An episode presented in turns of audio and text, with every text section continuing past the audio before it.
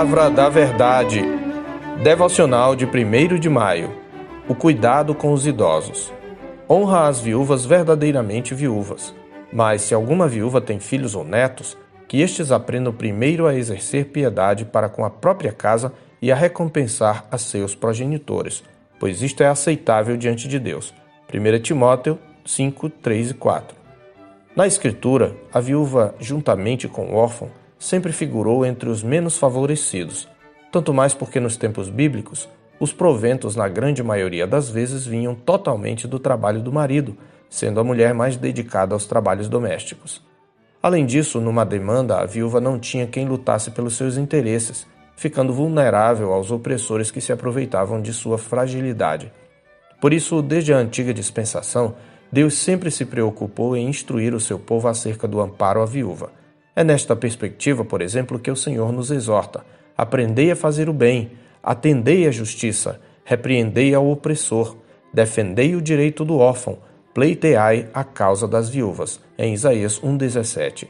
A primeira epístola de Paulo a Timóteo foi escrita com o objetivo de instruir o jovem pastor de Éfeso acerca de como se deve proceder na casa de Deus, que é a igreja do Deus vivo, coluna e baluarte da verdade, conforme ele explica em 1 Timóteo 3,15.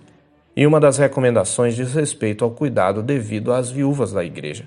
Mas Paulo deixa claro que esta não era uma tarefa somente da igreja como instituição, mas um dever dos familiares.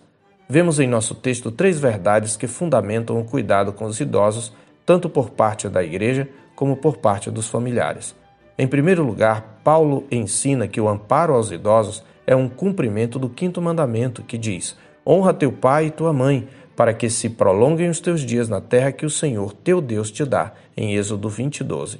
Ao falar sobre o cuidado da igreja com as viúvas, Paulo utiliza o mesmo verbo do mandamento, honrar, que inclui a ideia de valorizar, dar o devido valor, e quem reconhece o valor de pais e avós jamais os desamparará na sua velhice.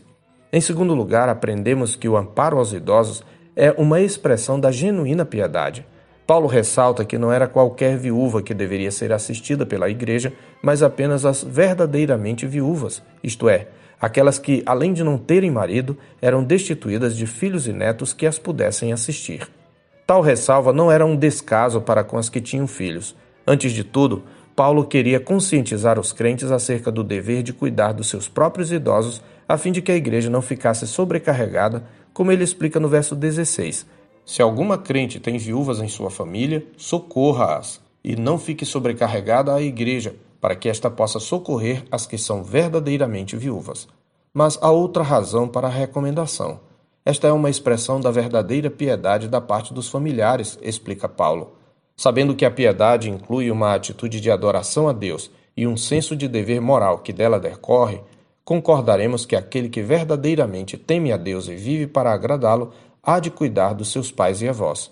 Pois, parafraseando João, aquele que não ama a seus pais e avós a quem vê, não pode amar a Deus a quem não vê. Em terceiro lugar, Paulo ensina que o amparo aos idosos é uma forma de recompensá-los. Ao usar o verbo recompensar como um sinônimo do cuidado com os idosos, Paulo está a enfatizar que devemos reconhecer o cuidado que eles tiveram conosco quando nos criaram e educaram. Embora haja entre os pais aqueles que a Escritura chama de desafeiçoados, ou seja, que não têm aquela afeição natural pela família, conforme Romanos 1,31 e 2 Timóteo 3,3, é de se esperar que, ainda que imperfeitamente, a maioria dos progenitores cuidem de suas crianças, muitas vezes ao custo de grande sacrifício. No contexto da Igreja de Cristo, esta é uma realidade ainda mais presente. Poucos de nós têm ideia das noites mal dormidas, das angústias sofridas por nossa desobediência, do trabalho redobrado que eles tiveram para amealhar o sustento e ainda ter tempo para cuidar de nós. E considerando a expectativa de vida que eles têm pela frente, o tempo em que cuidaremos deles é bem menor do que o tempo que dispensaram nos assistindo. Alguns continuam a fazê-lo mesmo na velhice. Há marmanjos que ainda dão trabalho a seus pais e avós quando deveriam ampará-los de modo que cuidar deles é uma forma de recompensá-los, reconhecendo o que fizeram por nós. Na verdade, jamais conseguiremos pagar tudo o que fizeram por nós. Não é sem razão que Paulo assevera: ora, se alguém não tem cuidado dos seus, especialmente dos da própria casa, tem negado a fé e é pior do que o descrente, no verso 8. Pois até um descrente cuida naturalmente da sua família. Sabemos que a adoração comunitária é fundamental à vida da igreja, sendo a ocasião por excelência em que ela se afigura como casa espiritual e sacerdócio santo, a fim de oferecer sacrifícios espirituais agradáveis a Deus por intermédio de Jesus Cristo, como nos ensina a palavra de Deus em 1 de Pedro 2,5. Mas a religião não se esgota aí.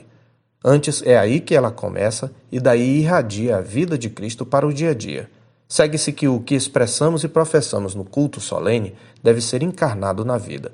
Sem essa vivência prática, nosso culto é vazio e nossa religião é vã. O cuidado com os idosos faz parte desse evangelho encarnado. Como nos lembra o Senhor em Sua palavra em Tiago 1,27, a religião pura e sem mácula para com nosso Deus e Pai é esta: visitar os órfãos e as viúvas nas suas tribulações e a si mesmo guardar-se incontaminado do mundo. Eu sou o pastor Marcos Augusto, pastor da Terceira Igreja Presbiteriana de Boa Vista, em Roraima.